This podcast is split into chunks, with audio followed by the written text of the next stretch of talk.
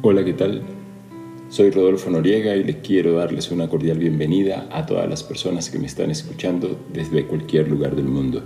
Gracias por unirse a este canal sobre el diario de papás en el siglo XXI. Te invito a escuchar este diario sobre lo que vivimos como padres y comenta sobre los temas que acá charlamos. Les quiero contar que el día de ayer no logré montar el, el capítulo en la plataforma correspondiente por algunas situaciones personales que me obligaron a estar alejado un poco de, la tecnología.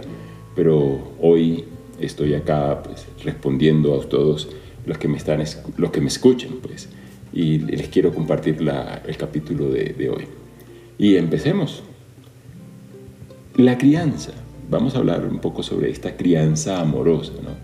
Que es uno de los varios enfoques para criar de una forma que, que fomente el desarrollo saludable y bienestar emocional del infante. ¿no? Y esto hablando pues, precisamente de lo que uno siempre escucha, y hay muchos canales en YouTube, eh, incluso y en otras plataformas, en donde se, se habla mucho de la crianza positiva y de, y de esta que es esta amorosa, ¿no?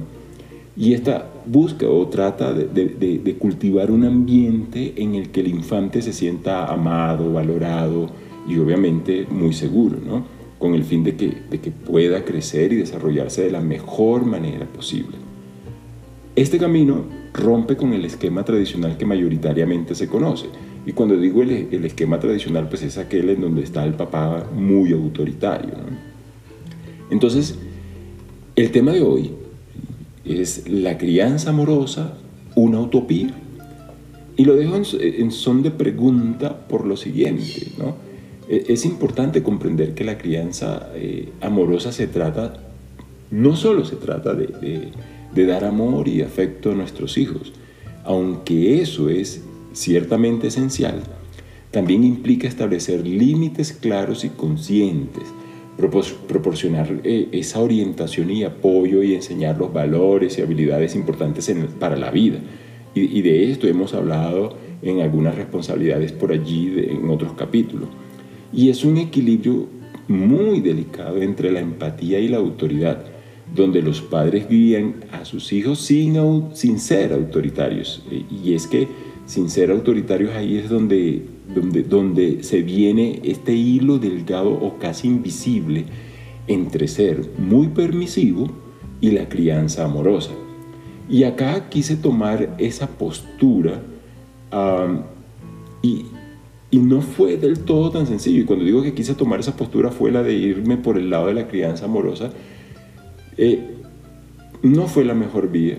Y pienso que tengo una combinación entre esa crianza o padre amoroso y con cierta frecuencia pierdo ese norte, ¿no?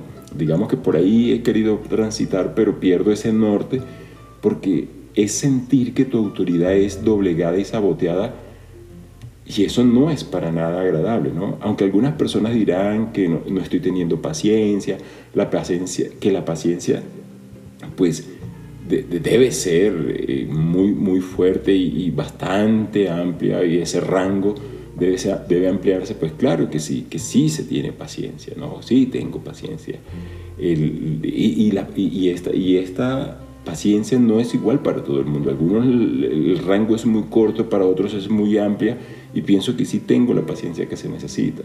Y no me refiero acá a que no estoy reconociendo que mi hijo puede cometer errores y que debo acudir a, mi paciencia para tolerar y ser paciente con estos errores, no, no, no me refiero a eso. Eh, aquí me, ubico en el repetir una y otra vez una indicación, el establecer un límite a ciertos comportamientos, eh, conversaciones que van y vienen y aún así el niño no atiende, ¿no? Porque obvio, también está imponiendo su postura.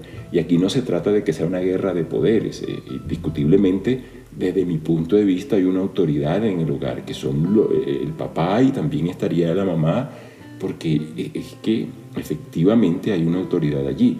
No es dejar que el niño, si bien es cierto hay que respetar ciertas emociones, las, sus emociones, claro están, eh, hay que respetar algunas actitudes, también hay que tener en cuenta que aquellas que sobrepasan ya el, eh, o que se van al irrespeto, pues obviamente deben tener un límite y que a veces esto, en conversaciones o no, son tan sencillos tenerlos. ¿no? Puede que alguien acá diga que sí le ha funcionado, pero tengamos en cuenta que cada uno de los niños y las niñas vienen con un chip totalmente diferente. Aquellos que tienen más de dos hijos saben perfectamente que cada uno es de personalidades diferentes. Entonces, no es que con todo el mundo funcione lo que yo estoy haciendo. Entonces, Ah, no es que lleve un, diálogo ah, a otro diálogo y tras otro diálogo. ¿sí? Eh, es clave para mí identificar que, mi hijo trae eh, pues, su propia personalidad, pero que también se debe ir moldeando en su crecimiento ¿no? y que deba entender que hay unos límites. ¿no? Y aunque mi hijo se comunica con mayor libertad a medida que ha ido creciendo y se, y se ha pues, respetado su libre expresión, de hecho, ha aprendido de sus propias equivocaciones, ¿no? Porque uno mismo, yo digo, bueno, eso que estás haciendo, mira a ver cómo te resulta, aunque ya uno como adulto que de pronto lo ha vivido sabe que en esa exploración que le está haciendo algo no le va a salir y efectivamente esa misma experiencia le va dando a él el conocimiento al que se quiere eh, acercar, ¿no? Eh, ese, ese respeto que uno debe promover, ¿sí? Y, sí, es importante que también para que se dé, se tenga que dar esos límites, ¿no? Hasta dónde debe, debe actuar o, confrontar eh, al papá eh, es importante. Y, no es que, que, él sienta que se le está brindando, claro, el, el, niño, él, dice, bueno, es que yo quiero seguir jugando, y pero es que ya llegó la hora de dormir. No, pero es que yo quiero seguir jugando, no, ya llegó la hora de dormir y aquí eso no es negociable. ¿Por qué? Porque al día siguiente tienen que madrugar, porque al día siguiente tienen que ir al colegio. Entonces, si, bueno, puede que, bueno, es que hoy es un fin de semana, si puedes hacerlo porque mañana no tienes que levantarte temprano, porque después viene otro problema que si uno dice, ah, bueno, no, es que él quería trasnochar y uno como adulto lo hace. No, la mente adulta es la mente adulta y la mente del infante es la mente del infante. No son iguales porque hay un, desarrollo y una madurez que se ha logrado y unas experiencias en la misma vida que nos da a nosotros pues la pauta, aquel que ha vivido su vida y la misma vivencia no le ha dado conocimiento y experiencia para, para, guiar, pues también es bueno que entonces replantee, ¿no? O es una persona demasiado egocéntrica que no se está dando cuenta de cuáles son las huellas que está dejando, o si está dejando en lugar de huellas cicatrices, en fin. Y repito, ¿sí? que es importante hacer entender pues, o, llegar a ese acuerdo que efectivamente hay un respeto ¿no? por, por, las personas que están respondiendo por, por, el, niño o por la niña. Y eh, esto eh, no es que, siga insistiendo en que lo que es divertido para él y que es incómodo para otras personas lo debe seguir haciendo. Eh, hacer sus tareas, tareas familiares o escolares, hace parte de, sus responsabilidades y efectivamente pues debe hacerlo. Y aquí el límite es claro, ¿sí? y pasarlo como, como, ser humano, eh, eh, pues debe tener también algunas consecuencias en lo que se debería tener en lo que él no responde, no responde. Si digamos a veces no quiere hacer una tarea en el colegio, pues, es pues, que desde el colegio enviaron a hacer esto y es tu responsabilidad hacerlo. Si de pronto se la está esquivando, ahí es donde toca sentarse y decir, mira, esto hay que hacerlo porque es tu responsabilidad. Y si no lo hace, pues va a llegar una nota de la profesora en donde tendrás entonces una consecuencia por eso. Que algunos podrán decir por allá que es que la escuela también es aburrida. Bueno, eso será otra discusión que se tendrá que hacer en otro momento.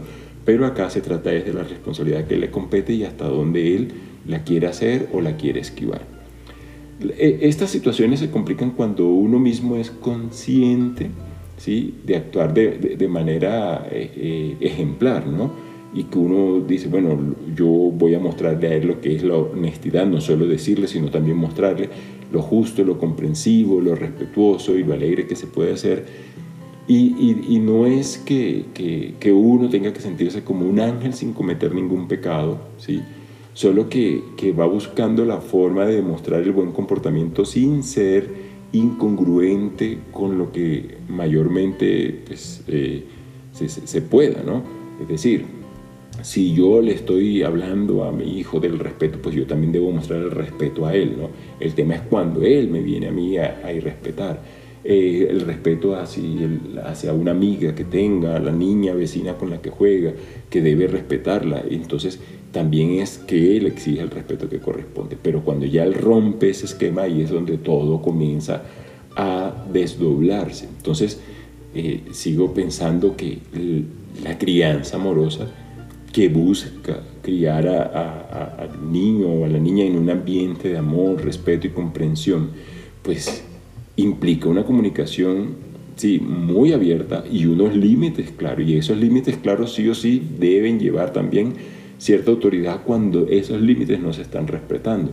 Claro que se necesita mucha paciencia y ese respeto mutuo ¿no? y los ejemplos a seguir eh, de manera positiva, esa autoestima que se debe seguir fortaleciendo y ese fomento de, la independencia, ¿no? que eh, no, no, se trata de sobreproteger, pero sí que sea un poco más independiente y que, y que esa forma de ser que está desarrollando, pues la, la pueda eh, ejercer en la sociedad. ¿no? Entonces, al adoptar estos principios, se pueden crear estos niños eh, felices y, saludables.